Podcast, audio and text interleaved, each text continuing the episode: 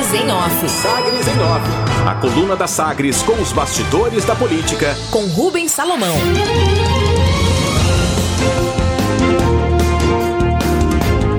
CPI da Covid e TCU recebem denúncia sobre desvio de 52 milhões no governo federal.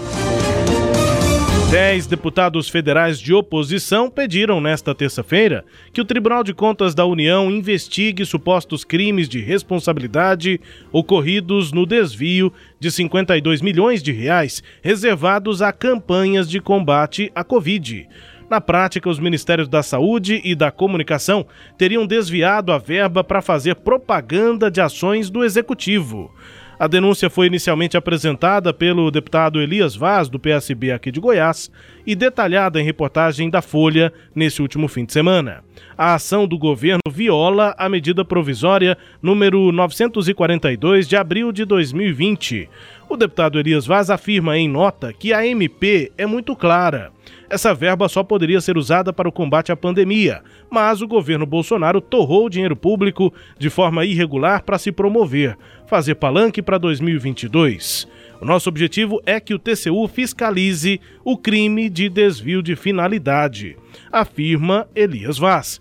A representação cita como envolvidos nas irregularidades o ex-ministro da Saúde, Eduardo Pazuello, da Comunicação, Fábio Van Garten, além de Sami Lieberman, ex-secretário especial de Comunicação Social Adjunto, Elcio Franco, ex-secretário executivo do Ministério da Saúde, e o, o secretário-geral da Presidência, Onyx Lorenzoni, que ocupava, à época, o Ministério da Cidadania, no momento da transferência de recursos para a Secretaria de Comunicação. No Senado, os documentos que mostram o desvio de recursos foram antes enviados à Comissão Parlamentar de Inquérito, a CPI da Covid, no Senado Federal, por meio de relatório elaborado pelo deputado Elias Vaz. Pela justificativa da MP 942, o dinheiro reservado à SECOM tinha, abre aspas, o objetivo de informar a população e minimizar os impactos decorrentes da proliferação da doença. Fecha aspas mas as peças publicitárias serviram para outro tipo de divulgação. Vídeos, áudios e informativos foram veiculados em TV aberta e fechada, no rádio, na internet e na mídia exterior para celebrar a liberação de dinheiro para pagamento de salários em micro e pequenas empresas e até repasses a estados e municípios. As propagandas também tratam do Bolsa Família, do auxílio emergencial, suspensão do pagamento da conta de luz, saques do FGTS e também medidas do Ministério da Economia, ou seja, não foram restritas à origem do, do, pedido da determinação da MP 942, que determinava a, a campanhas de conscientização sobre a Covid-19 e a pandemia no Brasil na gaveta. O presidente da Câmara dos Deputados, Arthur Lira, do Progressistas de Alagoas, segue sem cumprir a promessa de colocar em votação a PEC do foro privilegiado. Na última semana, o deputado garantiu que abordaria a situação na reunião de líderes, ocorrida ontem, mas a matéria continua sem previsão de votação. A proposta que acaba com a prerrogativa de autoridades serem julgadas apenas a partir da segunda instância da Justiça completa hoje, quarta-feira, 920 dias na gaveta da Câmara Federal. O texto está pronto para ser votado no plenário e segue parado desde 11 de dezembro de 2018, quando foi aprovada na comissão especial instituída para debater esse texto. Pela proposta, o foro por prerrogativa de função ficaria restrito a cinco autoridades: o presidente da República, o vice, presidentes da Câmara, do Senado e do STF. Estudo da Consultoria Legislativa do Senado, onde a PEC foi aprovada em 2017, aponta que mais de 54 mil autoridades têm hoje direito ao foro especial no Brasil. Empréstimo. A Assembleia Legislativa de Goiás aprovou, em segunda votação, projeto que amplia o comprometimento de servidores públicos estaduais com o pagamento de crédito consignado. A margem, que é de 30%, poderá chegar a 40% caso a matéria seja agora sancionada pelo governador. Projeto teve 25 votos favoráveis e, na prática, prevê a divisão entre 35% do vencimento para pagamento de empréstimo consignado e 5% para o cartão de crédito do servidor. A proposta tem autoria da deputada Leda Borges, do PSDB, e o Senado aprovou matéria semelhante em março deste ano. Pré-campanha. O prefeito de Aparecida de Goiânia, Gustavo Mendanha, do MDB, visitou a Câmara Municipal de Goiânia ontem e marcou presença na sessão plenária. Em trabalho de articulação política com vistas à possível candidatura ao governo em 2022, o prefeito foi acompanhado do vice, Gilmar Mariano, e do presidente da Câmara de Aparecida, André Fortaleza.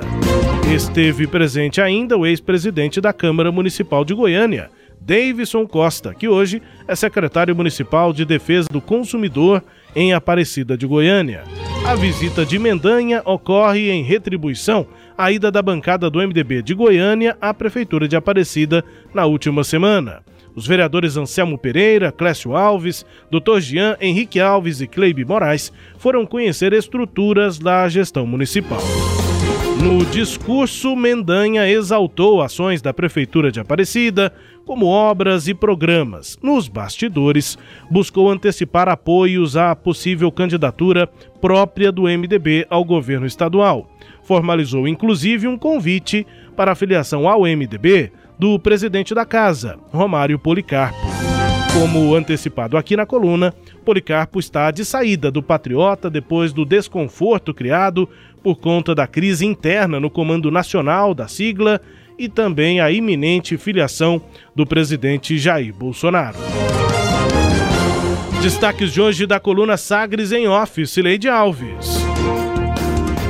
Rubens, é, ontem o presidente Jair Bolsonaro acusou o golpe aí dessa ação, né, do, que visa esclarecer o desvio desse recurso no total de 52 milhões, é, conforme mostrou o deputado federal Elias Vaz. O recurso ele foi destinado para a saúde, né, pela, por uma medida provisória de abril de 2020 e o presidente disse o seguinte: é, abre aspas.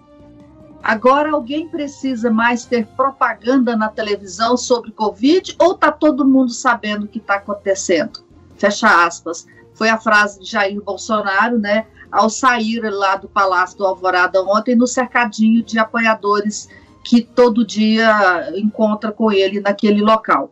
É, o, que o, o presidente está tentando dizer é que todo mundo sabe é, o que é Covid e não precisa de propaganda na TV. Só que ele, obviamente, se esquece de dizer que esses recursos para é, fazer a divulgação da, da pandemia são de abril de 2020, numa época em que as pessoas precisavam muito de informações é, sobre os, os fatos né, que eram recentes. No, a, a, a, o primeiro caso de coronavírus no Brasil tinha sido identificado no finalzinho de fevereiro, nós estávamos praticamente com um mês de pandemia e ainda havia muitas dúvidas sobre a doença. No entanto, a Secretaria de Comunicação é, pegou esses 52 milhões de reais e, em vez de fazer peças publicitárias de, de teor é, é, informativo, né,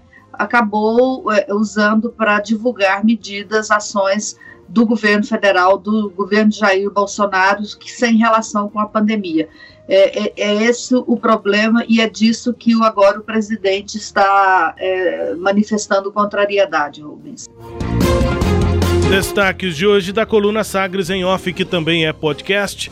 Está no Deezer, no Spotify, no SoundCloud e nos tocadores do Google e da Apple.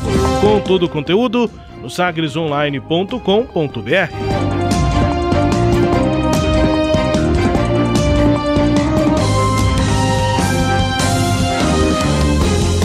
Sagres em Off. Sagres em Off.